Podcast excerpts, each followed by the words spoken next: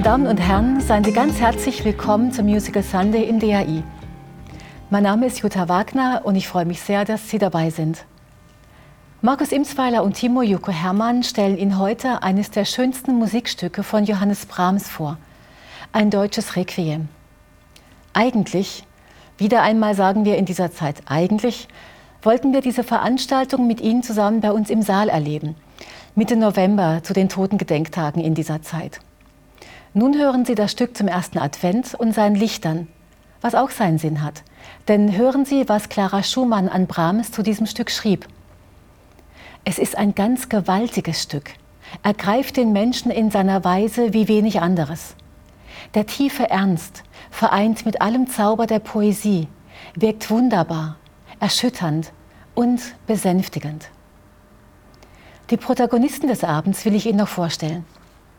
Timo Juke Hermann ist Musikwissenschaftler, Geiger und Komponist, berät viele Ensembles und ist Gastdirigent der Heidelberger Symphoniker. Er veröffentlichte eine vielbeachtete Biografie über Antonio Salieri, seine Wiederentdeckung des von Salieri, Mozart und Cornetti komponierten Freudenliedes Per la recuperata salute di Ophelia machte ihn weltweit bekannt. Markus Imsweiler ist ebenfalls Musikwissenschaftler und gibt in dieser Rolle seit vielen Jahren Konzerteinführungen für die Bamberger Sinfoniker. Auf einer anderen Spur ist er Schriftsteller. Er veröffentlicht Romane und Erzählungen, schreibt über Komponisten von Haydn bis Schostakowitsch. Sein neuester Titel lautet Kabinett der Grazien. Vielen ist er auch als Moderator des Local Monday am DAI bekannt. Wir wünschen Ihnen viel Vergnügen und viel Freude. Ja, Jutta, vielen Dank für die Einführung. Wir freuen uns auch sehr, der Timo Hermann und ich, dass wir zum dritten Mal einen Musical Sunday bestreiten dürfen. Du hast es schon gesagt, die Freude ist etwas getrübt, weil wir kein Live-Publikum da haben, aber wir haben hoffentlich viele Zuhörerinnen und Zuhörer, ähm, die uns wenigstens virtuell begleiten. Ja, wir haben heute ein Werk von Johannes Brahms ausgewählt. Äh, Mitte des 19. Jahrhunderts, das deutsche Requiem, das die meisten von Ihnen kennen dürften. Und weil wir letztes Mal den Dvorak auf dem Programm hatten, äh, dachte ich, wir steigen ein mit einer Anekdote, in der beide vorkommen, Dvorak und Brahms. Die äh, waren ja miteinander befreundet, haben sich auch als Künstler sehr hoch geschätzt und es gibt eine Be Begegnung der beiden, wo sie sich wohl über Gott und die Welt unterhalten haben. Und dann wird berichtet, dass Dvorak hinterher gesagt haben soll, ach der Brahms, so ein toller Mensch, aber er glaubt an nichts. Er glaubt an nichts. Und da haben wir dann so schön holzschnittartig den Gegensatz des, des frommen katholischen Dvorak und des offenbar nicht gläubigen äh, norddeutschen Brahms. Und so schön ähm, dieser Gegensatz da in der Anekdote aufscheint, ich glaube, er lässt sich so nicht halten, denn wir haben Timo in, beim letzten Mal doch herausgearbeitet, dass der Dvorak ein sehr reflektierter Komponist war. Ähm, also gar nicht so naiv, frömmelnd. Und ich glaube, dass wir heute auch äh, sagen werden, dass der Brahms eben doch auch ein gläubiger Mensch war. Ja, das denke ich auf jeden Fall. Wenn man die Musik eigentlich hört, ja, die berührt einen direkt und ich denke auch die Tiefe dieses Werkes ähm, spricht für sich, auch wenn es kein liturgisches Werk im reinen Sinne eigentlich ist. Wenn man dieses Requiem betrachtet, es ist ja für den Konzertsaal geschrieben und ähm, trotzdem denke ich, lässt sich sehr viel daraus ableiten. Wir werden nachher natürlich auch auf musikalische äh, Besonderheiten dieses Werkes kommen und ich glaube, auch da kann man so ein paar ähm, Verknüpfungen doch sehr deutlich sehen, die Brahms auch zur kirchenmusikalischen Geschichte empfunden hat, offensichtlich. Mhm. Ja, es ist ja beides, es ist auf jeden Fall ein sehr persönliches Werk und äh, es ist ja auch interessanterweise das Werk, mit dem er quasi berühmt wurde. Mit Mitte 30 hat er doch eine Zeit lang gedauert, aber mit diesem äh, Glaubenswerk ist er eigentlich ins Bewusstsein der breiten Öffentlichkeit erst getreten. Ja, ähm, wir haben uns ja vorgenommen, am Anfang immer so ein bisschen die wichtigsten Fakten, Daten zum Werk äh, zu benennen und vorzustellen. Ja, ja, fang du einfach mal an. Ja, also ähm, es ist zum einen mal sehr besonders, dass dieses Werk über einen relativ langen Zeitraum entstanden ist. Ähm, die ersten ähm, Skizzen bzw. der Beginn der Textzusammenstellung, die Brahms ja selbst vorgenommen hat, der liegt schon 1861 und dann hat Brahms im Prinzip sieben Jahre lang immer weiter daran gearbeitet, es immer weiter ergänzt, es auch mal zwischendurch liegen lassen. Und ähm, das finde ich äh, sehr, sehr spannend, weil wenn wir dieses Werk hören, wirkt es unglaublich aus einem Guss. Und ähm, man, man, kann das kaum, äh, kaum glauben, dass es über einen so langen Zeitraum auch mit, mit großen äh, Lücken eben äh, konzipiert wurde im Prinzip. Ne? Mhm. Es ist ein Werk für große Besetzung. Im Prinzip sein erstes großes Werk nach dem Klavierkonzert, mit dem er ja so einen äh, Reinfall erlebt mhm. hat.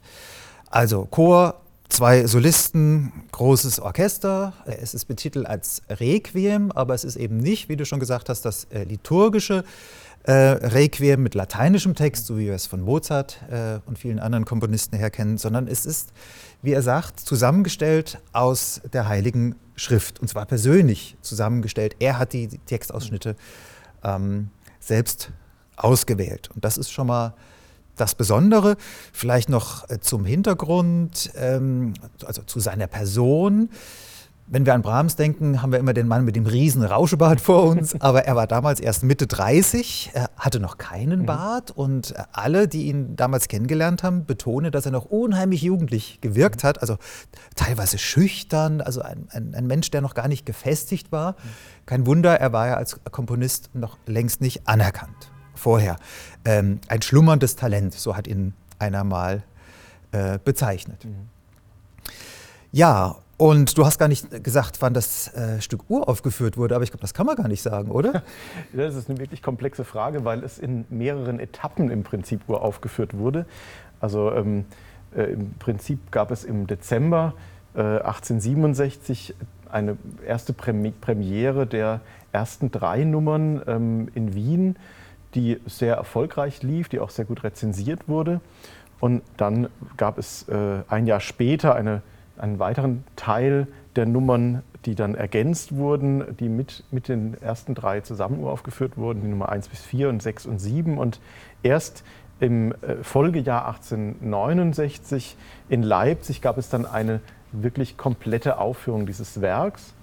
Ähm, und auch das finde ich sehr spannend. Du hast ja gerade gesagt, dass äh, Brahms damit so ein bisschen seinen, ja, seinen Ruhm begründet hat. Und ähm, manchmal denkt man, das ist, ja, er hat sich da tatsächlich so ein bisschen freigeschwommen oder auch ja, so ein Befreiungsschlag. Er wollte erst mal zeigen, was kann ich denn auch alles? Also, äh, du hast es gerade gesagt, diese große Orchesterbesetzung, wirklich mit, mit den gängigen Orchesterinstrumenten, die er da alle einsetzt, von der Piccolo-Flöte über die Harfe, Kontrafagott, natürlich das ganze Blech, der große Streicherapparat, den großen Chor ähm, und dann eben zwei Solisten auch noch einmal. Das finde ich ähm, schon sehr, ein sehr deutliches Zeichen. Also da ist ein großer Wille da, dieses damals doch noch schüchternen Mannes einfach zu zeigen, was er schon auch, äh, dass er eben auch so ein, so ein großes, groß konzipiertes Werk auch schaffen kann. Und er hatte ja nicht so viel Orchestererfahrung vorher. Genau. Dieses Klavierkonzert, das erste in D-Moll, das ich erwähnt habe, aber da wurde ihm ja auch angekreidet, dass das überhaupt nicht klingen würde. Er hat dann noch diese zwei Orchesterserenaden geschrieben, mhm. ganz bewusst kleiner besetzt. Aber sonst, meines Wissens, nee, ist da genau. nichts oder ganz wenig. Ne? Ja, und, und auch im, im, Klavierkonzert, das ist auch ein Werk, was, ähm, wo er ringt. Also ja, einmal mit der Form ja, und auch mit, der, mit der Verteilung des Solisten und im, äh, mit dem, im Orchester die Balance dieser Orchestermassen. Und das ist eigentlich umso erstaunlicher, wenn man dann das Requiem als Gesamtes hört, wie souverän das alles gehandhabt Ja, an dem gibt es äh, nichts zu rütteln. Ne? Da hat noch nie einer gesagt, das hätte das anders instrumentiert genau, gehört. Ja. Ne? ja. genau, das mit den Uraufführungen. Ähm, äh, Du hast erwähnt, es waren im Prinzip drei. Diese zweite, 1868 in Bremen, das ist eigentlich die anerkannte, weil da zumindest sechs von sieben Sätzen ja. vorliegen.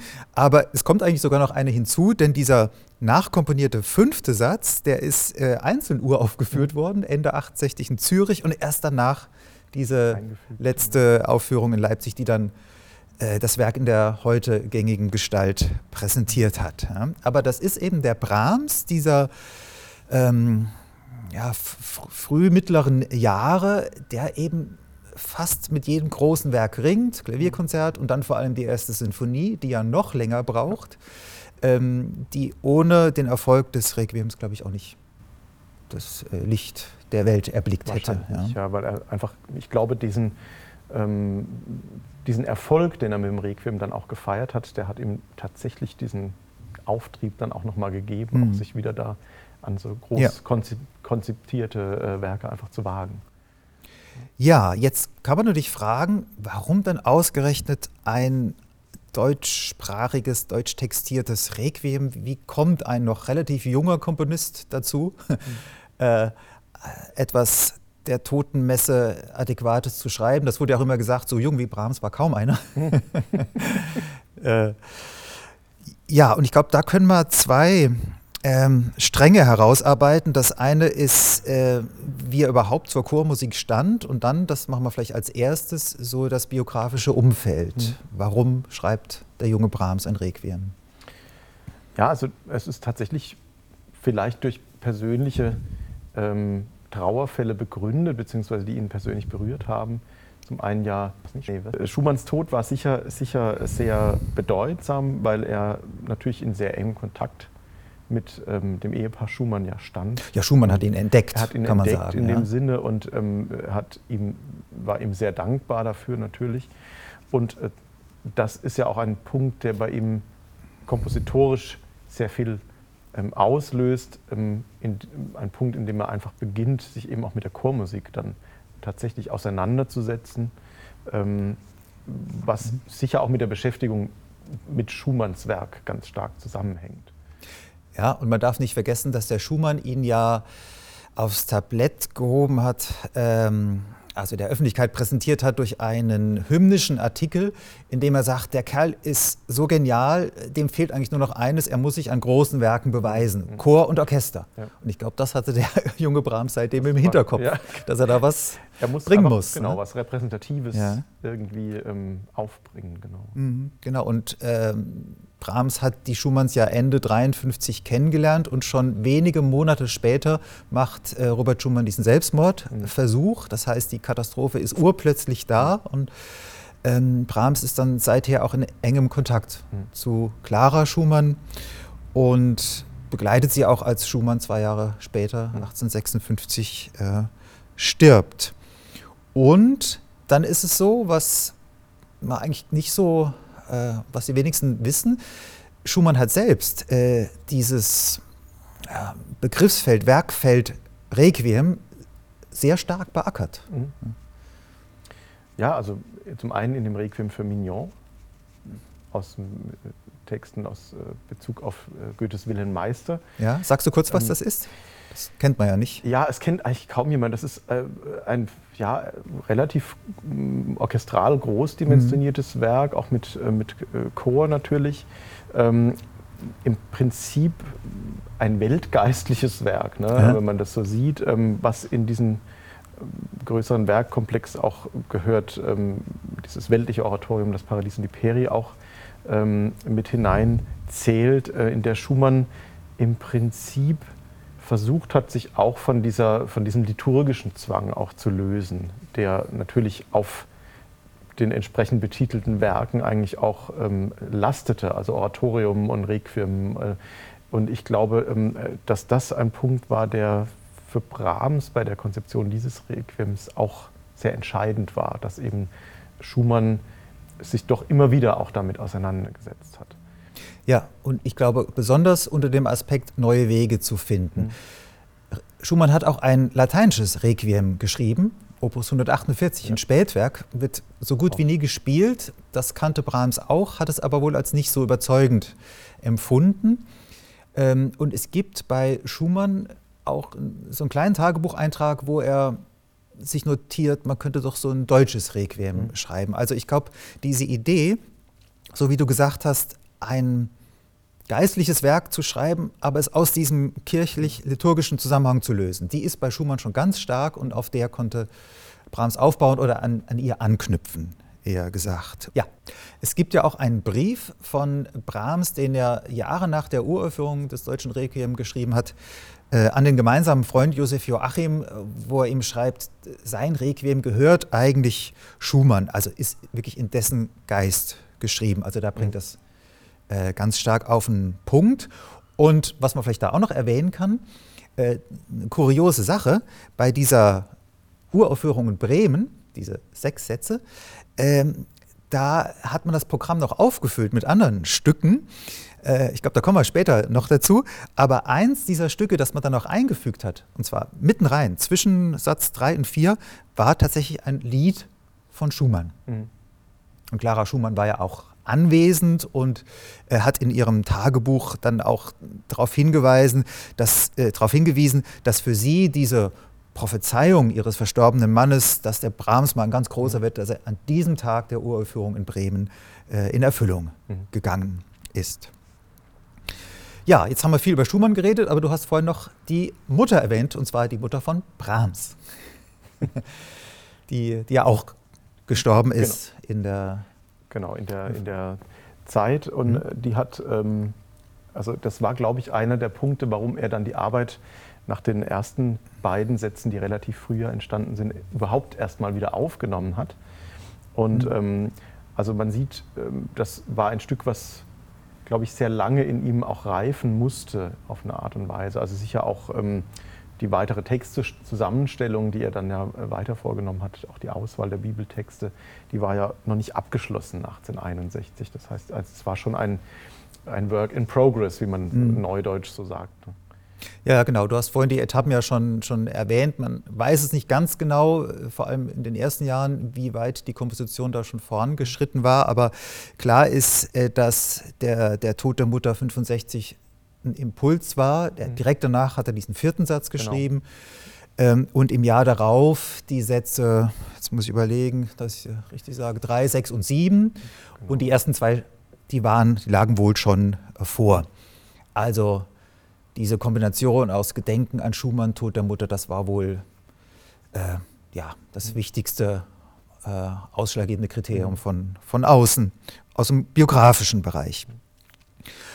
Und äh, der zweite Strang, der zum Requiem führt, ist derjenige, ich habe es erwähnt, dass sich Brahms in diesen Jahren sehr intensiv mit Chorgesang auseinandergesetzt hat. Und das ist, glaube ich, auch so eine Tatsache, die man immer mal wieder erwähnen sollte. Mhm. Wir kennen Brahms als Sinfoniker, als Kammermusikkomponisten, äh, aber er hat gerade als junger Mann sehr intensiv mit Chören gearbeitet. Ja, eben auch als Chorleiter dann. Mhm. Hat er auch Chöre geleitet.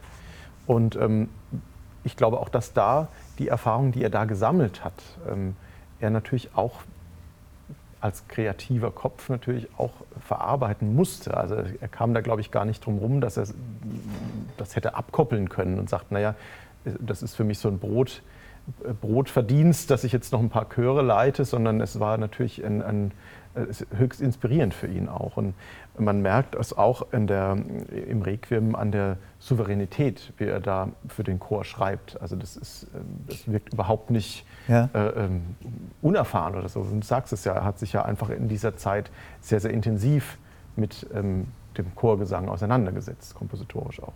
Ja, und diese Souveränität, und das finde ich das Spannende, die war nicht von Anfang an da, sondern ganz im Gegenteil, die hat er sich, glaube ich, äh, sehr mühsam erarbeiten äh, müssen. Ähm, er hat auch wieder durch den Umgang mit den, den Schumanns hat er sich an alten Formen er, erprobt. Er hat Motetten geschrieben, ein, ein Ave Maria. Er hat überlegt, ob er so eine äh, Messe zusammenstellt mit ganz viel Kanons. Ähm, und hat das teilweise auch äh, umgesetzt, aber als er dann in Detmold, seiner ersten äh, Chorleiterstelle ab 1857, dann wirklich mal einen Chor geleitet hat und die äh, das dann singen ließ, dann hat er gemerkt, die können das, das geht gar, gar nicht. nicht. Genau, ja. Und er, er schreibt das auch, äh, meine Sachen sind ja übermäßig unpraktisch geschrieben. das war wohl die Konfrontation ja. mit der Realität. Ja? Ja, das ist, also das ist, ich meine, man merkt natürlich, ähm, er hat einen wahnsinnig hohen Anspruch an den Chor. Ich meine, das ist auch in den Chorpartien zu, zu spüren. Das ist nicht einfach für einen großen Singverein erstmal gedacht, sondern natürlich schon für einen sehr, sehr gut ausgebildeten Chor. Die, die Partien liegen teilweise sehr hoch. Und ähm, das äh, merkt man natürlich schon, dass er da bewusst für ein, für ein Profi-Ensemble natürlich auch ja. konzipiert, gedanklich schon.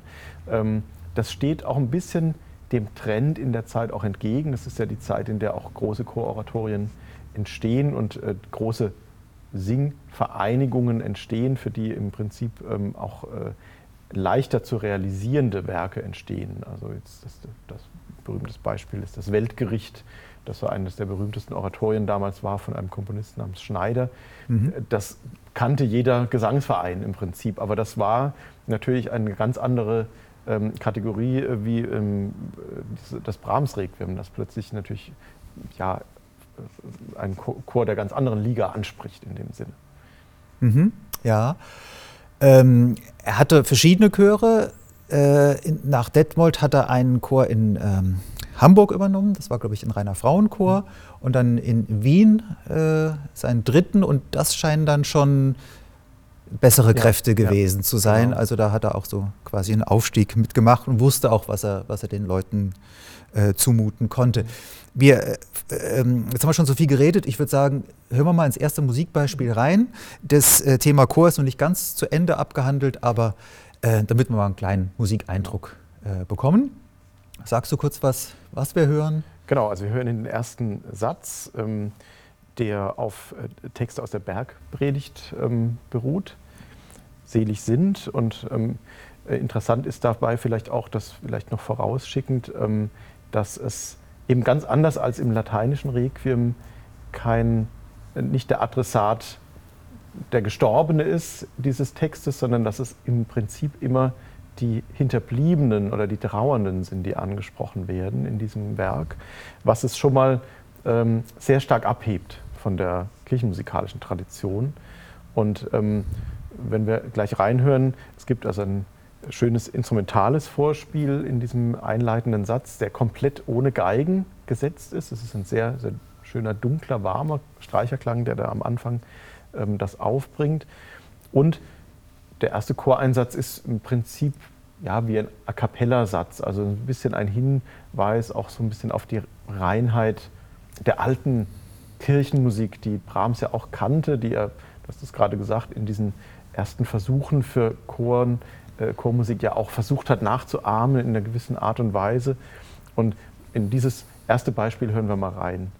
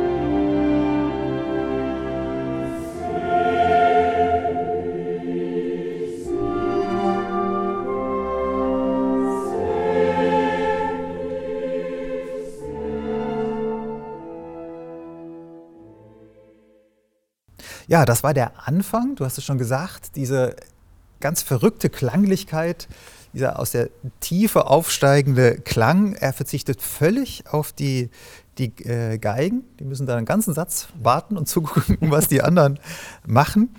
Und äh, es ist ja auch irre, wie er im, im Orchester so nach, nach den Klang dann aufhält. Also die Hörner sind am Anfang dabei, dann kommt der Chor, eine einzige Flöte äh, gesellt sich dazu und dann erst die anderen Holzbläser. Das heißt, der Klang zieht so richtig von, von unten äh, nach oben auf.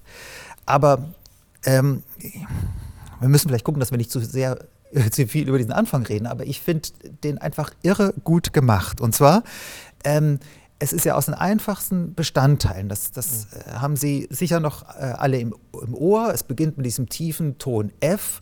Der zweite Ton, der dazu kommt, ist ein, eine Dissonanz, ein S. Mhm. Und dieses S, das äh, äh, setzt so eine chromatische Linie nach unten in Gang. Genau. Das, jeder Musikkenner sagt, klar, das ist ähm, Klagegestus, ne, Passus genau. Doriusculus, also das ähm, übliche Symbol für Schmerz und Leid. Und das dritte Element ist das, was die Celli und dann die Bratschen reinbringen, das ist nämlich diese Melodie. Diese, genau, die so langsam aufsteigt, genau. Genau, ja. Also drei Elemente und jetzt lehne ich mich interpretatorisch mal aus dem Fenster und sage, dieses F, das ist die Basis, das ist die Glaubensfestigkeit und darüber haben wir den Schmerz. Und das dritte Element, das versucht so eine Art Synthese mhm. ähm, zu bringen, das äh, wölbt sich so über diese beiden widerstreitenden Elemente.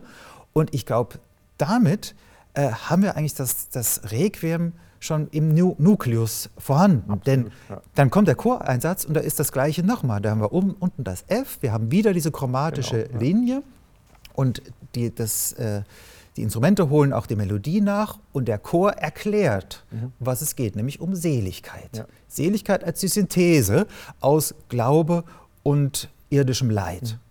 Und ich glaube, das ist das Programm.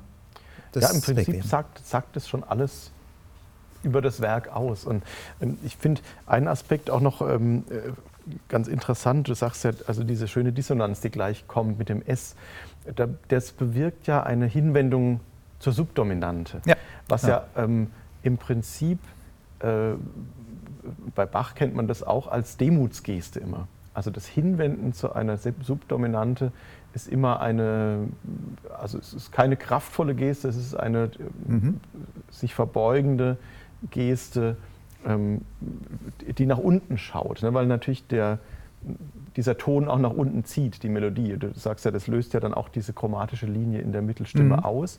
Und ähm, das ist mir dann aufgefallen, jetzt, als ich mich wieder damit beschäftigt habe, dass das in allen Sätzen dieses Streben zur Subdominante immer wieder ähm, konzeptionell ganz stark genutzt wird. Mhm. Also ähm, das finde ich ganz spannend, weil es, ähm, du sagst auch, der Nukleus dieses Werkes, mhm. es ist tatsächlich äh, ja, ein System, was immer mhm. wieder zu finden ist, in jedem Satz. Und ähm, ich glaube, dass es wirklich gestisch auch tatsächlich gedacht ist. Also ja, den Kopf so ein bisschen beugen auch in dem Sinne. Und, und ich finde, das hört man auch alles. Ja, Jetzt vielleicht nicht klar. so präzise, wie du das auf den Punkt gebracht hast, aber man hört es als, als Weichheit, als ja. Klang, als Ausweichen, als, als Es ist keine ja. kraftstrotzende Geste, überhaupt nicht. Es ist immer ein, ein, ein, eine, ja, eine weiche Geste, ein, ja, ein etwas sehr Zartes auch. Genau. Ja. Und es ja. ist auch nicht das Aufbauen von Gegensätzen, mhm. wie es der Text eigentlich provozieren würde. Der, der Brahms arbeitet ja unheimlich viel mit Gegensätzen. Mhm. Also gerade in den ersten zwei, drei Sätzen, da hat er immer Gegensatzpaare, aber das komponiert er eigentlich nicht aus, nee, sondern er genau. versucht genau. so eine Wendung zu finden, die beides einschließt. Genau. Also es ist eine, eine tolle Synthese davon auch. Mhm. Und ähm, ich glaube auch dieses, ähm, dieser Verzicht auf die Geigen in dem ersten Satz, ähm, der bringt natürlich diesen sehr warmen, tröstenden Klang der, der Bratschen, die da melodisch ja leiten eigentlich, ganz, ganz extrem gut zur Geltung. Ne? Mhm. Die, die ja gar nichts Helles haben. Es ist alles in gedeckten Farben eigentlich auch ge ge gebracht. Und ähm, das ist so, ähm, so klug konzipiert auch im, im Gesamtbild. Also wenn man dann mhm. auch überlegt, wie er das dann anschließt, auch im zweiten Satz, kommen die Geigen dazu, aber mit Dämpfer zum Beispiel. Mhm. Also das ist auch noch nicht der brillante, der helle Klang, mhm. sondern es ist eine ganz logische Konsequenz aus diesem weichen Bratschenklang. Nehmen wir erstmal einen gedämpften Geigenklang. Also dass es auch keine krassen Gegensätze gibt in dem Sinne. Und wo hat er das her, diesen Verzicht auf Geigen? Gibt es schon Vorbilder. Es gibt ne? Vorbilder. Ähm, es gibt ähm, schon 1805 eine Oper von Méhul, ähm, in Frankreich ein sehr berühmtes Werk gewesen. Utal, das ist eine Oper, die in ja, eine Bardengeschichte erzählt. Und das ist eine Oper, die komplett ohne Geigen auskommt. Also das spielt äh, immer im Nebel, hat man so das Wahnsinn. Gefühl. Da. Also es ist halt klanglich ganz toll. Und ich glaube aber, das direktere Vorbild ist tatsächlich ähm, das äh, zweite Requiem von Cherubini, das mhm. D-Moll-Requiem. Äh, denn er konzipiert da auch ähm, den Anfangssatz komplett ohne Geigen und erst im Dies Irae kommen die Geigen dann dazu. Und ähm, ich könnte mir vorstellen, dass Brahms das gekannt hat. Also das war ein relativ berühmtes Stück zu der Zeit. Heute wird es eigentlich so gut wie gar nicht mehr gespielt. Aber ähm, da er sich so intensiv auch mit Chormusik beschäftigt hat, ähm, halte ich das für sehr wahrscheinlich, dass er das wirklich mhm. so, zumindest im Hinterkopf hatte als, ähm, als sehr kluge, sehr, sehr ähm, klangdramaturgisch gute Idee auch. Ja, und er experimentiert dann auch später selbst damit. Die zweite Serenade die, aus der Detmolder Zeit, die ist ja ohne, ohne Geigen. Ohne Geigen auch, ja. Also diesem dunklen Klang oder dem, dem Wegblenden des, des Hohen, äh, da arbeitet er schon, schon recht früh. Ja, ähm, ein paar Aspekte noch zum äh, Chorgesang, zur Chormusik äh, bei Brahms, denn ähm, was man heutzutage, ich habe schon äh, erwähnt, ziemlich aus dem Blick verliert, ist, dass Brahms sehr viele Sachen für Chor geschrieben hat. Und zwar nicht nur kleinere Sachen, ähm, äh, Chorlieder, Volkslieder für Chor ähm, oder Marienlieder hat er geschrieben, die Motetten habe ich schon erwähnt, sondern auch wirklich große Werke, den, den Rinaldo, das Schicksalslied, das Triumphlied, die Nänie, die Altrhapsodie, wo auch Chor dabei ist. Und alle diese Werke sind eigentlich heute völlig an den Rand der Wahrnehmung mhm. mhm. gedrängt, bis auf das, das deutsche ja. Requiem. Das hat natürlich auch mit dem gewandelten, ja, nicht nur Musikgeschmack, sondern mit der äh, gewandelten Aufführungssituation ja. zu tun. Ja, aber gerade wenn du sagst, auch zum Beispiel Nänje, ähm, das ist für den Chor so schwer. Also ich glaube, dass mhm. das auch teilweise verhindert, dass es gespielt werden kann. Also es ist unglaublich anspruchsvoll, mhm. was er diesen Chören abverlangt. Also äh, gerade weil es eben auch in der Behandlung zwischen Chor und Orchester nicht so ist, dass das Orchester immer stützt oder immer die Möglichkeit gibt, den Chor sich irgendwo einzuklinken, tonal, sondern die müssen vollkommen souverän sein und ähm, haben manchmal überhaupt keine Möglichkeit, den Ton abzunehmen aus dem Orchester ja. und so. Und ich glaube, das ist schon, das steht dem vielleicht auch ein bisschen im Wege. Das ist beim Requiem nicht so extrem. Ah, okay. Also mhm. ähm, da ist es schon sehr deutlich. Ähm, wir werden nachher auch eine Stelle hören, wo das ganz exemplarisch ähm, äh, gut zu hören ist, dass er immer darauf achtet, da muss irgendwo eine Möglichkeit sein, wenn es äh, harmonisch komplexer wird, für den Chor wieder sich ähm, zu orientieren an bestimmten Zentraltönen. Und ähm, also das, äh, da spricht schon dafür, dass er diese Erfahrungen auch sammeln musste tatsächlich. Was ist auch praktikabel, mhm. auch mhm. wenn ich es mit Profis zu tun habe, was ist praktikabel, ähm, um die Aufführung zu garantieren, dass es, dass es gut wird. Auch. Ja, ja, okay. Aber bei diesen größeren Werken, die sind ja alle später entstanden, mhm. äh, die Nähen ist, glaube ich, sehr spät. Nähen ist ganz spät. Ja. Stunde, ja. Da ist es dann aber eine bewusste Entscheidung. Da ist es nicht mehr mit ja. Unzulänglichkeiten äh, im Handwerk zu erklären. Das sicher nicht. Nee. Mhm. Also bei Nänie ist, glaube ich, einfach, ähm, äh, wie man es mal bei Beethoven auch sagt, ich glaube, da hat es ihn gar nicht gekümmert. Also das ist auch eine Musik, die man, also, die man auch lesen kann ja, in dem Sinne. Ja. Also okay, ähm, ich glaube, da war auch gar nicht der Gedanke, das ist ja auch kein Werk, was, was er dafür bestimmt hat, dass das ein breit, eine breite Ver Verbreitung irgendwie mhm. ähm, haben soll. Das ist ein sehr persönliches Stück ja auch. Ähm, äh, da glaube ich ist, oder Alt Rhapsody ja auch, ist ja auch ja. ein sehr, sehr persönliches Stück, was ja. eigentlich gar nicht für eine breitere Masse mhm. Äh, zugänglich sein sollte in dem ja. Falle. Ja. Und äh, also das, das darf man auch mal nicht vergessen, die, die ähm, äh, doch Zweckgebundenheit mancher Werke dann auch. Mhm. Okay. Ja, vielleicht noch abschließend eine Bemerkung, die will ich dann doch nicht unter den Tisch fallen lassen. Denn dieses Interesse an alter Musik, also Werken von Palestrina, Lasso, Schütz und so weiter, das wurde Brahms von Schumann vermittelt, aber woher hat es der Schumann? Und der hat seine äh, wichtigsten Anregungen tatsächlich hier in Heidelberg gekriegt, mhm. äh, im, in der Bekanntschaft zum Juristen äh, Thibaut, Justus genau. Thibaut, genau, ja. Julius, Julius Thibaut, Thibaut ja. genau, ähm, der nämlich einer dieser Be äh, Wegbereiter der alten, äh, der Wiederentdeckung der alten Musik war. Ja, ähm, wir sollten vielleicht mal zum Titel kommen. Ein deutsches Requiem. Ähm, da haben wir schon ein paar Sachen äh, angerissen. Ähm, du hast schon gesagt, es ist eigentlich äh, weniger eine Musik für Verstorbene, sondern es ist für die Hinterbliebenen. Ja, das haben wir schon an einem, einem Klangcharakter äh, an der Melodik, an den, an den, an den melodischen Gesten äh, festgemacht ist. Man kann es aber vor allem, und das vielleicht im ersten Schritt, an den Texten festmachen. Ja. Genau, also die Texte sind ganz klar, richten ganz klar den Fokus auf den Hinterbliebenen, auf den Trauernden. Sie sollen trösten, sie sollen, ähm, ja, äh, ja, den, den, also ich habe immer das so das Gefühl, man, man wird so ein bisschen in den Arm genommen auch ähm, von diesen, von den Texten, von der Musik auch.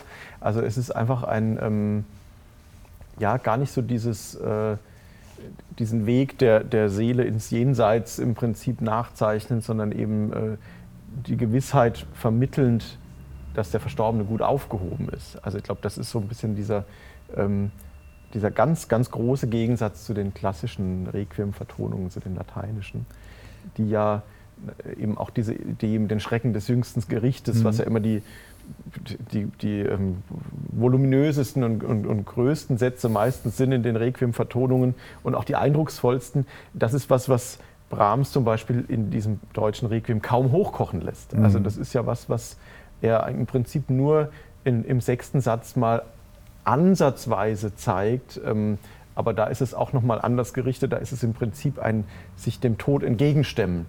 Ähm, ein ganz, eine ganz andere Geste. Da geht es sofort um die Auferstehung. Da geht es dann ja. um die Auferstehung, genau. Ja. Ja.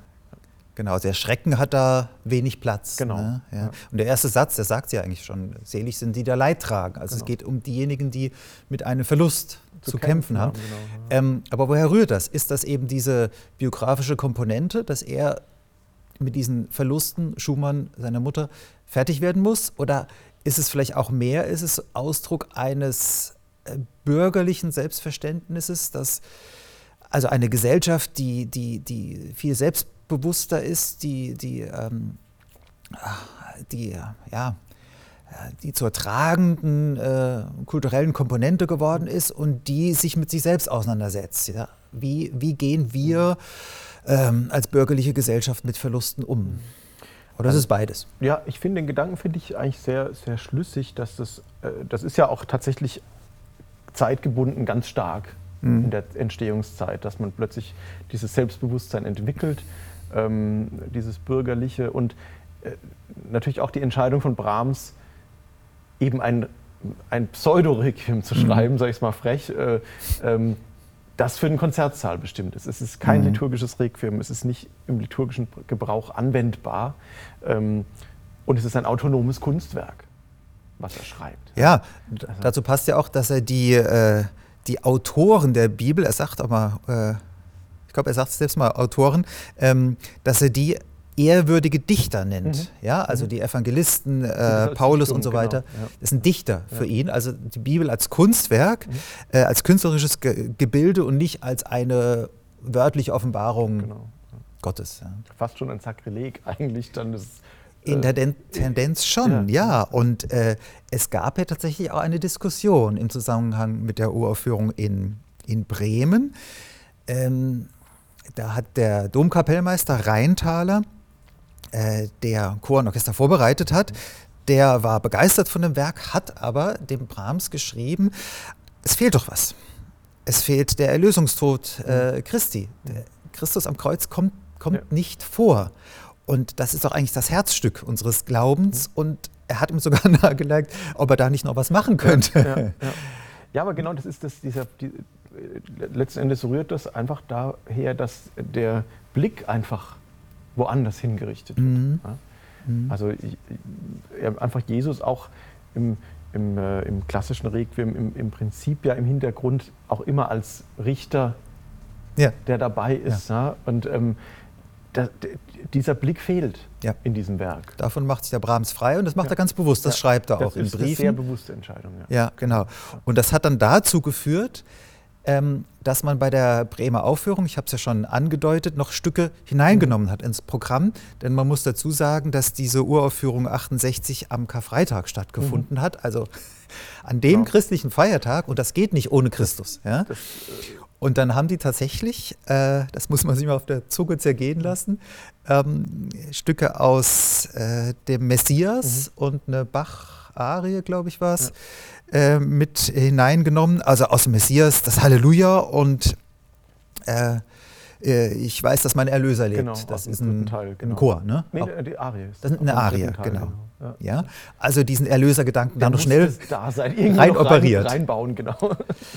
Genau, und Brahms hat das hingenommen, ja, sicher auch um diese Aufführung zu ermöglichen. Ja, also ich glaube, man kann äh, durchaus von einem bürgerlichen Charakter dieses Werks äh, sprechen ähm, oder auch von einem humanistischen mhm. Ansatz, also über konfessionellen. Ich glaube, das, das, ist auch ein Werk, das, das man als Katholik, äh, wie soll ich sagen, sehr genießen, aufnehmen mhm. kann, aber auch als Nicht-Christ.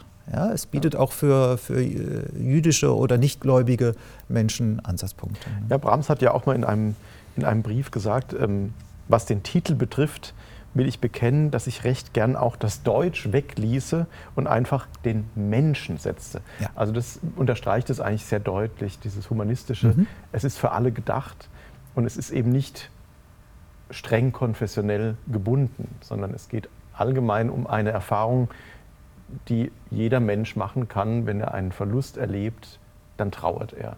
Und wie kann man mit dieser Trauer umgehen und wie kann man trösten? Und ich glaube, das ist eigentlich das, was dieses Werk auch so, ja, so, so, so allgemein auch zugänglich macht auf eine Art und Weise. Ja, absolut, das bringt es auf den Punkt und das hat sicher zum Erfolg des Werks äh, beigetragen, vor allem im 19. Jahrhundert. Ähm, wenn sich heute der Erfolg gleich auch ein bisschen abgeschwächt äh, hat. Aber ich glaube, wenn das Ding nicht musikalisch so genial wäre, dann äh, hätte sich dieser Erfolg auch nicht ein, äh, eingestellt. Und deshalb würde ich sagen, äh, kommen wir mal zum nächsten Musikbeispiel. Genau, wir hören mal in den Anfang des zweiten Satzes hinein. Das ist auch ein sehr, sehr spannender Satz, steht in B-Moll, auch einer orchestral doch eher ungebräuchlichen Tonart. Ähm, die zur Folge hat, dass es auch sich an den sehr gedeckten Klang des Anfangs sehr gut anschließt. Wir haben keine offenen Seiten bei den Streichern, die eine gewisse Helligkeit hineinbringen könnten. Wir haben gedämpfte Streicher, ähm, aber wir haben das ganze Orchester dabei. Das ist auch sehr genial gemacht an diesem Anfang. Ist, hat einen gewissen Trauermarschgestus, allerdings im Dreiertakt, hat auch etwas von einer Sarah Bond aus der barocken Suite empfinde ich immer so. Und ähm, der erste Choreinsatz in diesem Satz ist unisono, in, der, in einer ziemlichen Tiefe gesetzt. Das hat was sehr, sehr Archaisches auch. Also was sehr, sehr, doch noch sehr Dunkles, äh, wie aus einer, so ein bisschen aus so einer grauen Vorzeit. Und ähm, das finde ich äh, ganz, ganz genial gemacht, wie er das aufzieht dann bis zu einem Forte, wie er die Instrumente ja, weiter kombiniert. Es kommt Piccolo-Flöte dazu, der eine ganz, ganz aparte Farbe auch noch da hineinbringt. Ähm, und ja, es, ist eine, also es zeigt eine große Meisterschaft einfach in der Orchestration auch.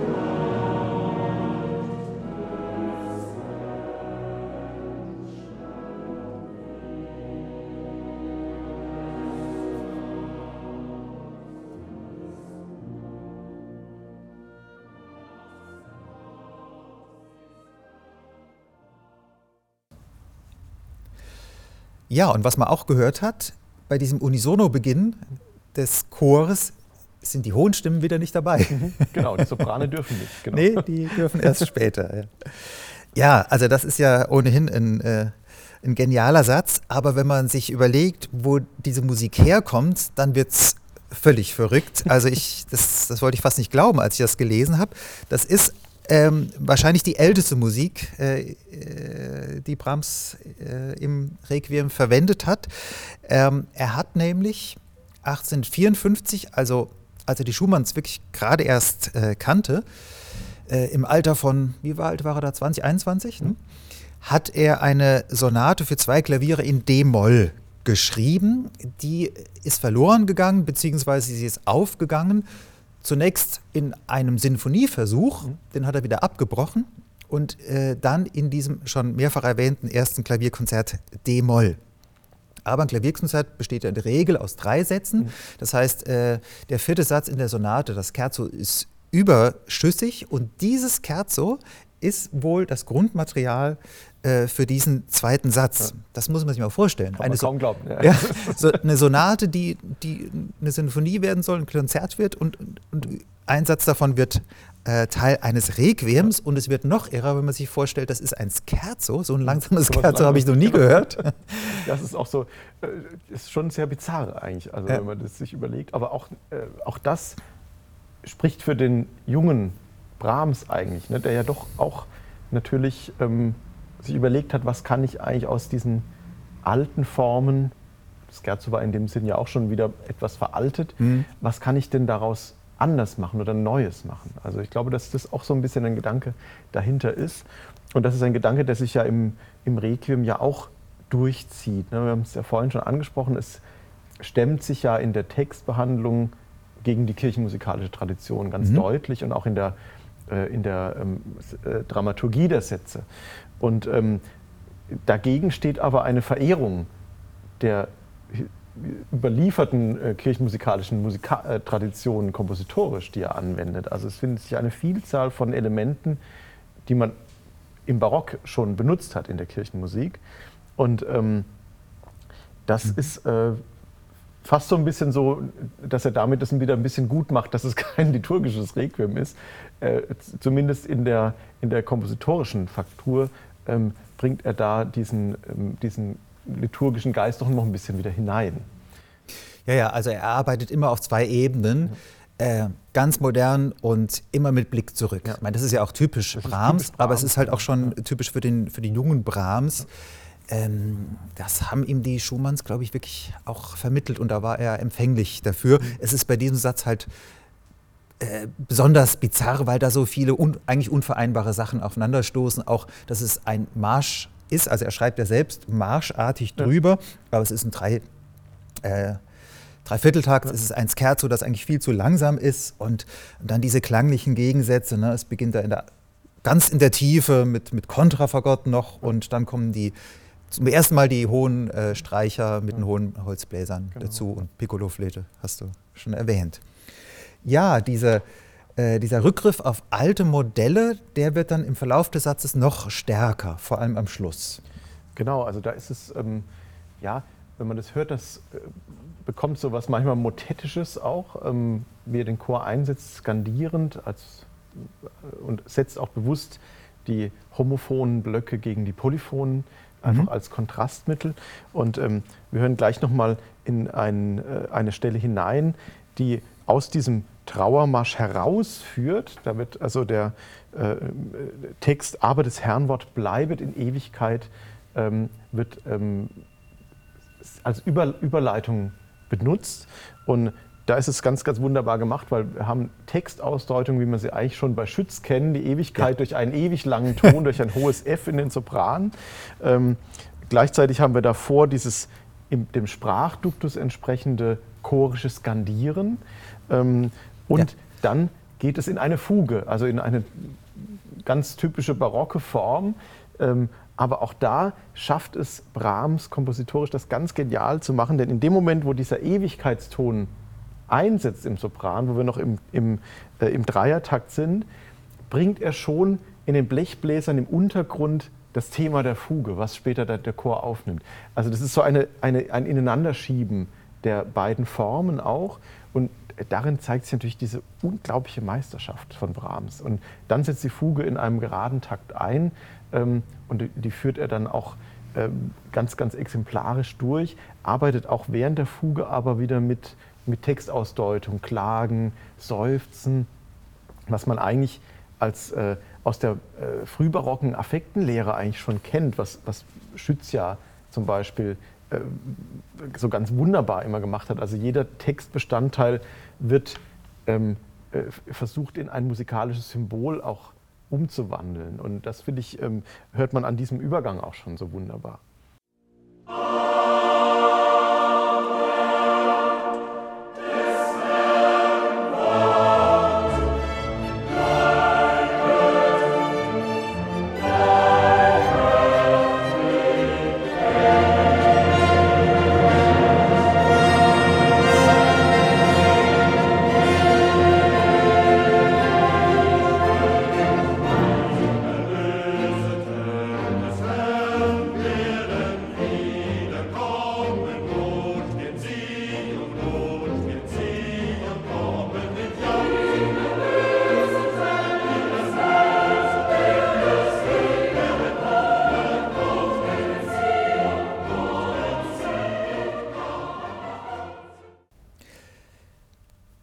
Ja, also das, das funktioniert ja auch heute noch beim allerersten Hören, ne, wie dieses Wort aber, hm. das signalisiert, jetzt kommt ein neuer genau. Abschnitt, wie das so absetzen lässt, Pause davor, Pause danach und dann kommt dieser von dir erwähnte Übergang ähm, mit dem Fugenthema, das da in den Bläsern schon mhm. vorweggenommen wird und das, dass die Bässe dann äh, übernehmen. Ja, und ich finde auch, ähm, dass, da muss man so was wie du hast gesagt, frühbarocke Affektenlehre gar nicht kennen.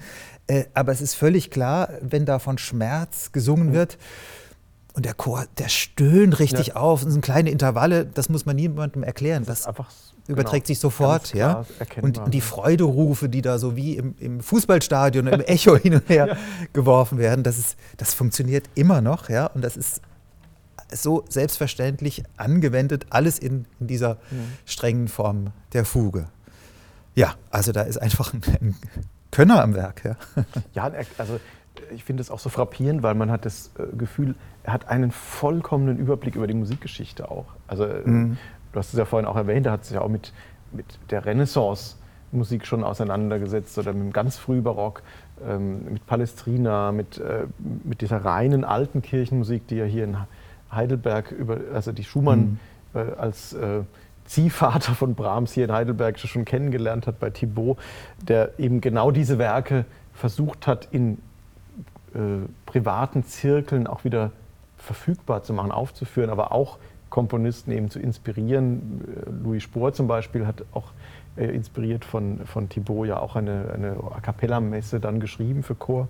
Mhm. Ähm, und das ist, äh, finde ich, so toll, wenn man durch dieses Requiem von Brahms dann schaut, weil er ähm, mit einer ganz großen Selbstverständlichkeit damit umgeht. Und es wirkt auch nie gezwungen. Also es ist alles sehr klar aus einem großen dramaturgischen Gesamtkonzept heraus motiviert, was er tut. Mhm. Also auch diese Mittel, natürlich die Fuge am Ende eines großen Satzes ähm, als Krönung, das bringt er dreimal. Es gibt drei äh, große Fugen in dem, äh, in, im Requiem. Und ähm, das entwickelt sich aber immer ganz organisch. Also es ist, äh, man hat nie das Gefühl, er macht es, weil es sich so gehört, sondern es ist einfach eine kompositorische, äh, ein Zwang, der sich ergibt aus der, aus der Arbeit an dem Satz. Ne? Also er kann ja. gar nicht anders, als das so münden zu lassen in diese Fuge. Ja, da sollten wir unbedingt den Schluss des dritten Satzes erwähnen. Ich glaube, wir hören ihn jetzt nicht, aber wir erwähnen ihn. Das ist äh, ein, ein, Abschnitt, der berühmt geworden ist, die Orgelpunkt-Fuge. Orgelpunkt ist etwas, was wir ja, aus der Orgelmusik, aus, aus Fugen äh, kennen. Das sind äh, ausgehaltene oder wiederholte Basstöne, also immer der gleiche Basston, der den Schluss der Fuge vorbereitet, der sowas Zwingendes hat. Jetzt hier ist die Richtung. Zu, genau, ja, genau, genau, da kommen wir ans Ende. Ähm, das ist im Prinzip die Idee, aber äh, der Brahms erdreistet sich, die komplette Fuge über dem Grundton D zu schreiben. Das sind zwar nur 36 Takte, aber ich weiß nicht, wie lange sie dauert, also zwei, drei Minuten hatte ich schon. Und man hört nur dieses D in der tiefsten Tiefe äh, und äh, darüber eine, eine Fugendurchführung, vierstimmige Fuge. Und das Frappierende ist, ähm, dass auch das, finde ich, äh, heute jeder kapiert. Man, man, man hört diesen, diesen äh, statischen Bass und darüber das Gewimmel, das Gewirr der, der Stimmen. Und da ist es da muss man gar nicht äh, groß interpretieren. Äh, da hat man die Festigkeit des Glaubens und darüber der, der, der Jubel der, der Gläubigen, der, des, die, die sich überschlagenden Stimmen. Das teilt sich mir sofort mit.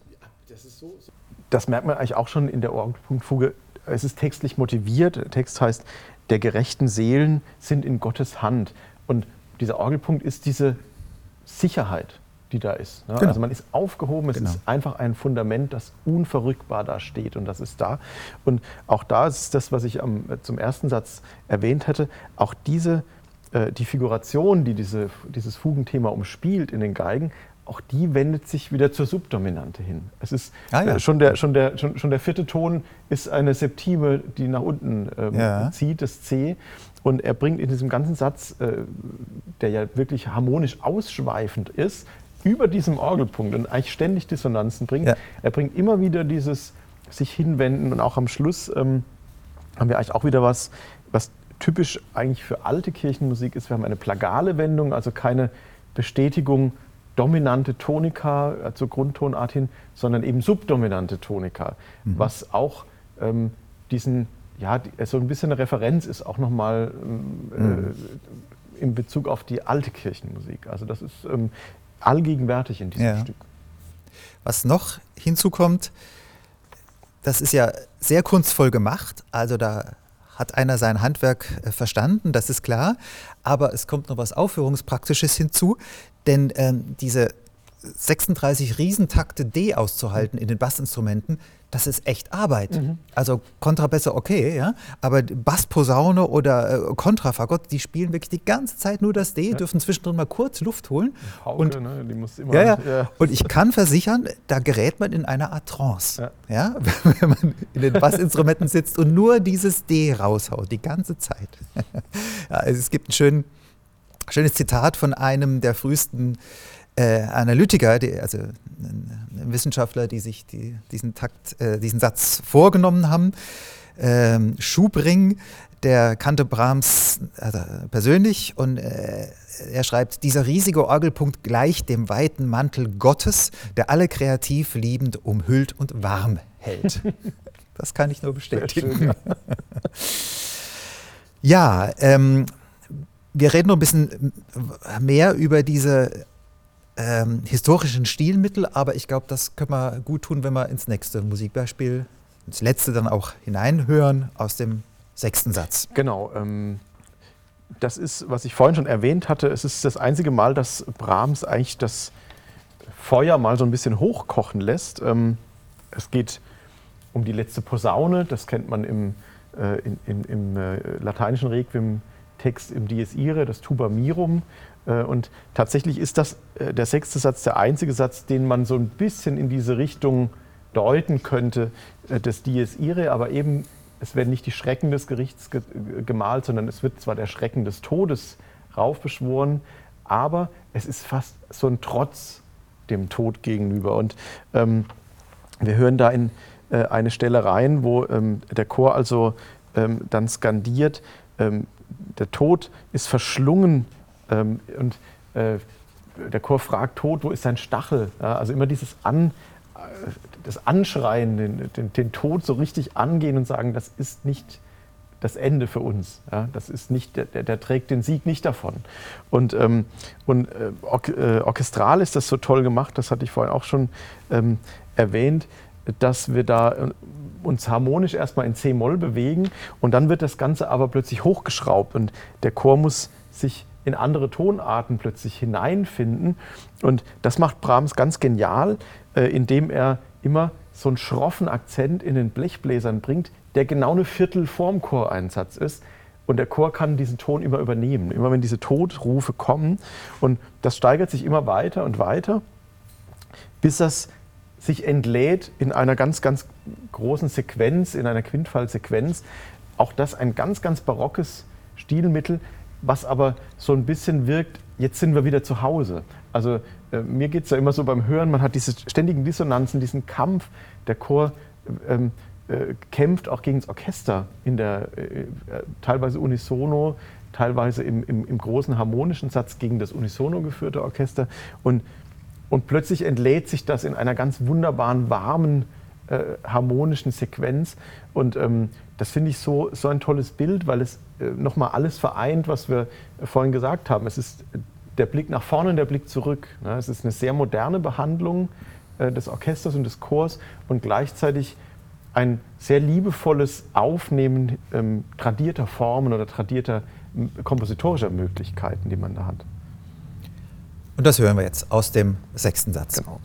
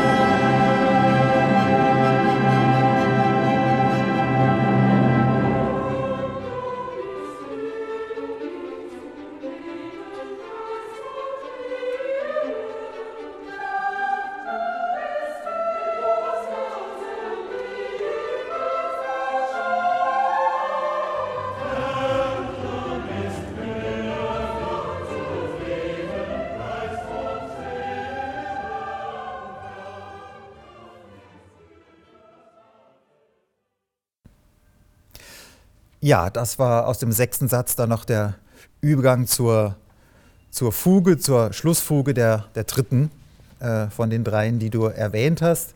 Und ähm, ja, das ist auch wieder äh, eine Fuge im alten Stil, also mit historischen Mitteln gearbeitet, aber äh, als, als zeitgenössischer Hörer damals wie heute merkt man sofort, klar, es geht um, um, um Freude, um Erleichterung. Wir haben C-Dur in der vollen Klangpalette. Jetzt sind wir angekommen.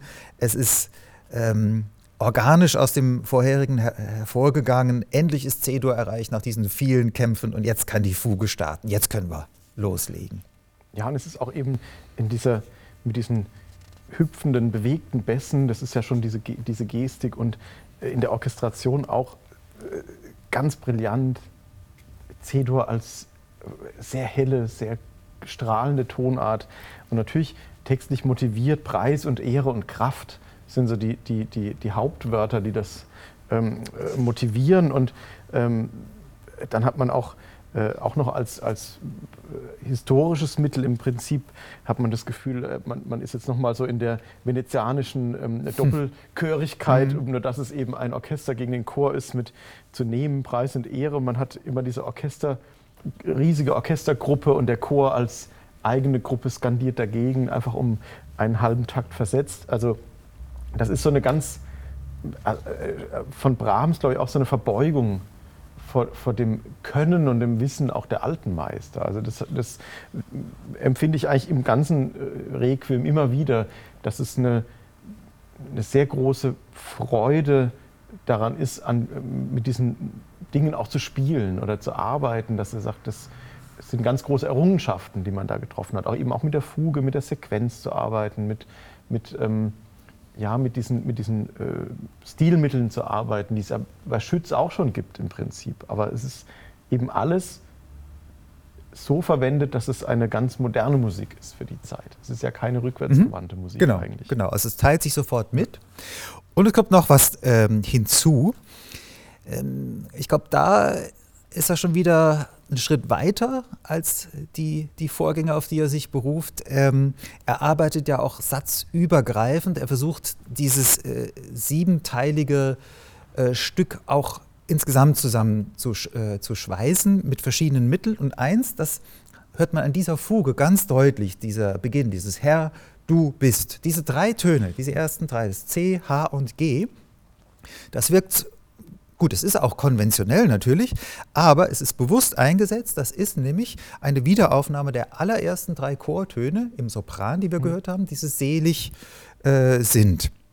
Ja, da ist es, jetzt muss ich es aus dem Kopf sagen, FAB, ne? also eine Terz und eine Sekund. Und mit diesem Modell arbeitet Brahms wirklich in allen sieben Sätzen.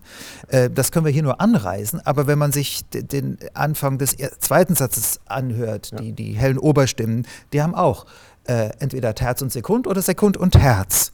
Für Musikwissenschaftler gesprochen, er, er benutzt dieses Dreitonmodell in, äh, in, der Umkehrung, im Krebs und auch in der Krebsumkehrung. Genau. Also einfacher gesagt, er zäumt dieses Dreitonmodell mal von hinten auf oder mal spiegelt er es an, an so einer Achse. Mhm. Ja? Äh, Anfang dritter Satz in den Bässen. Wir hatten schon eine Fuge im dritten Satz, nämlich äh, die erwähnte Orgelpunktfuge. Ja, da geht es auch damit los und so weiter. Also es sind noch viele, viele Stellen. Das heißt, äh, der Kerl, der arbeitet konzeptionell. Und der ganz muss auch schon ganz früh äh, weitergedacht haben. Was könnte ich mit dem Material in einem noch zu komponierenden dritten, vierten, fünften Satz machen? Ja, ich denke auch, dass das beim Komponieren tatsächlich ähm, äh, wie so ein Subtext ja auch dann auch über so einen langen Zeitraum, wenn ein Werk in einem langen Zeitraum entsteht, trotzdem als Subtext immer da ist. Dass er weiß, ich habe da Keimzellen, aus denen ich äh, ganz viel bilden kann wenn ich die umdrehe, wie du sagst, mhm. umkehre, spiegle, von hinten, von vorne mhm. lese, ähm, kombiniere, ähm, die kanonisch setzen kann. Also das ist einfach, ähm, das zeigt einfach diese Genialität des, des Komponisten da auch. Also dass er da ähm, dadurch natürlich auch Kohärenz schafft in einem, in, in so einem großen Werk. Das ist ja auch mhm ähm, durchaus ein, ein, ein, Problem für manche Komponisten gewesen, dass sie sagen, naja, wenn ich ein mehrsätziges Werk habe, ähm, möchte ich denn jetzt diese, diese Verbindung aufgreifen? In den klassischen Requiemsvertonungen hat man das allenfalls zwischen dem Eingangs, zwischen dem Introitus und dann dem, äh, dem, dem Schluss dann, wo man die, die Themen wieder aufgreift oder in der, in der Messe bei Mozart gibt es das oft, dass die Musik des Kyrie wird wieder ja. im Dona Nobis aufgegriffen genau, zum Beispiel. Ja. Also das hat natürlich schon eine gewisse Tradition. Aber dass man wirklich aus einer melodischen Keimzelle versucht, äh, ganz viel Neues abzuleiten oder wieder auf, aufzubauen, das ist, glaube ich, was ähm, wirklich ähm, Brahms natürlich auch in seiner Lust an der Struktur oder am, am strukturellen Denken natürlich auch zeigt. Also dass er das kann, und dass er dadurch auch weiß, er schafft einen dramaturgischen Zusammenhang. Und das hat ja auch äh, jemanden wie Schönberg so fasziniert. Ja, ja, das äh, hat er dann aufgegriffen. Ja. Ja, damit können wir so allmählich zum Ende kommen. Du hast äh, gesagt, Rahmen setzen, das ist schon typisch für eine Requiem-Vertonung. Das macht er hier auch mhm. mit dem letzten Satz. Da kommt, äh, kommen Passagen vom Anfang ja. wieder.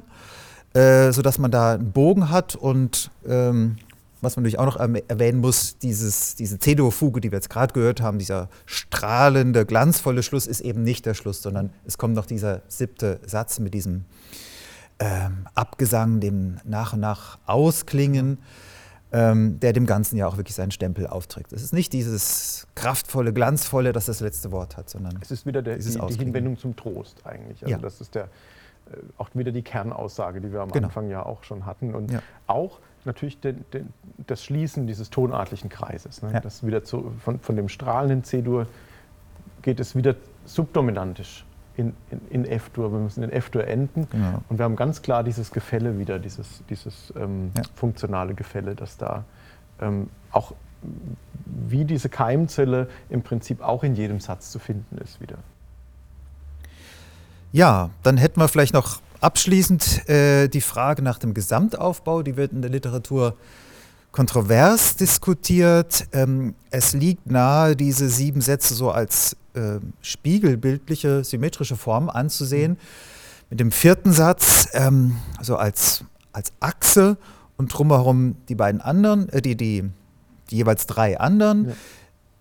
Ich weiß nicht, es passt schon ganz gut, was die Rahmensetzung an, äh, angeht. Also erster und siebter Satz korrespondieren miteinander. Die selig, selig sind. Ja, bei den anderen bin ich nicht ganz so überzeugt. Also, Ja, also ich, äh, es, manches wirkt in dieser Erklärung ein bisschen erzwungen. Also ich kann Mhm. es manches nachvollziehen. Man sagt, zweiter und sechster Satz sind eher dramatisch geprägt. Man hat dieses Thema Vergänglichkeit Ja. und Auferstehung ähm, mit diesem Trauermarschchor der Vergänglichkeit, die Auferstehung, das haben wir gerade gehört gehabt. Äh, Der Tod ist überwunden und, ähm, äh, und dann haben wir äh, den dritten und fünften Satz, das sind die Soli gegeneinander gesetzt in dem Sinne. Aber es funktioniert irgendwie nicht ganz, weil im sechsten Satz eben auch der Solo-Bariton Ja. vorkommt. Ne? Also da funktioniert es dann schon wieder nicht. Ja. und ich finde schon, dass der fünfte Satz doch ein bisschen aus der Reihe fällt. Ja. Es ist der nachkomponierte, das ist jetzt nicht der Grund. Ähm, aber es ist auch derjenige, der am wenigsten von alten Mitteln Gebrauch Das macht. Ja? Ja. Also der geht schon sehr Richtung Chorlied. Ja? Und der hat kein Gegenüber im dritten Satz. Äh, Und er Ja. ist auch, es ist auch äh, erstaunlich, weil es, äh, also das ist ja das berühmte Sopransolo, ähm, weil es keine sehr einprägsame Melodie eigentlich ist. Mhm. Also im Vergl verglichen mit den ganzen äh, Choreinfällen, die er da hat, ähm, die ja doch sehr, sehr prägnant und sehr, sehr gut, ja, gut zu erinnern sind. Auch. Ja. Also die, das braucht er ja auch, wenn er das Polyphon verarbeitet. Ähm, das ist ein Satz, der äh, auf mich immer so ein bisschen rhapsodisch wirkt. Auch es ist eine sehr, ja, eine sehr, sehr weit gesponnene Fantasie, Mhm. die da irgendwie auch diese Sopranlinie, die eigentlich so sehr zerklüftet auch wirkt auf eine Art und Weise in, der, in, in den Intervallen. Ähm, und wie du sagst, der, der fällt ein bisschen raus. Einfach. Also Mhm. das ist nicht, nicht klanglich, auch nicht aus dem Klangkonzept, aber er ist einfach strukturell ganz anders. Ja. Und, ähm, äh, tatsächlich eben als nachgeschobener oder nachkomponierter Satz vielleicht tatsächlich doch nochmal ein ganz eigener Brahms, ohne zurückzuschauen vielleicht. Also es Ja. ist wirklich eigentlich nichts da von den eigene. Note, dann auch mit dieser Mutter-Thematik. Ja, genau. ne? ja, also diese, ich würde auch sagen, diese Rahmung, erster und letzter Satz, die ist eindeutig, aber dieses symmetrische, naja, gut. Also kann man sicher anzweifeln. Ja, damit wären wir eigentlich durch. Haben, haben wir was vergessen? Sicher ganz viel. Klar, man hätte natürlich, ja, man kann natürlich Stunden damit zubringen, diese einzelnen Sätze zu analysieren. Aber Ja. es ist ja auch ein, soll ja auch eine Anregung sein, der Musical Ja. Sunday, ähm, für Sie, ähm, sich damit auch vielleicht zu beschäftigen, auch wenn es derzeit schwierig sein wird, eine Live-Aufführung von Brahms Requiem zu erleben und wahrscheinlich in naher Zukunft auch noch sehr schwierig sein wird. Aber es gibt viele sehr, sehr schöne Aufnahmen davon und ähm, also man kann es nur empfehlen, wirklich sich damit wirklich nochmal an- auseinanderzusetzen, auch den Text wirklich bewusst mal mitzulesen. Denn das ist wirklich ganz frappierend, wie, wie ähm, sensibel Brahms reagiert auf äh, bestimmte Reizworte auch in diesem Text. Ja, ja, auf den Text, den er selbst ausgesucht Genau. hat. Ne? Genau. Ja, das wäre es von unserer Seite. An dieser Stelle wäre natürlich eigentlich Platz für äh, Zuhörerfragen. Irgendwann wird das auch wieder möglich sein. Wir wollen noch einen Musical Sunday in diesem Jahr veranstalten am 20.12. wieder ab 11 Uhr. Äh, wahrscheinlich wird es um äh, Wolfgang Amadeus Mozart gehen, aber das erfahren Sie ähm, über Newsletter des DAI oder indem Sie einfach im Internet nachschauen.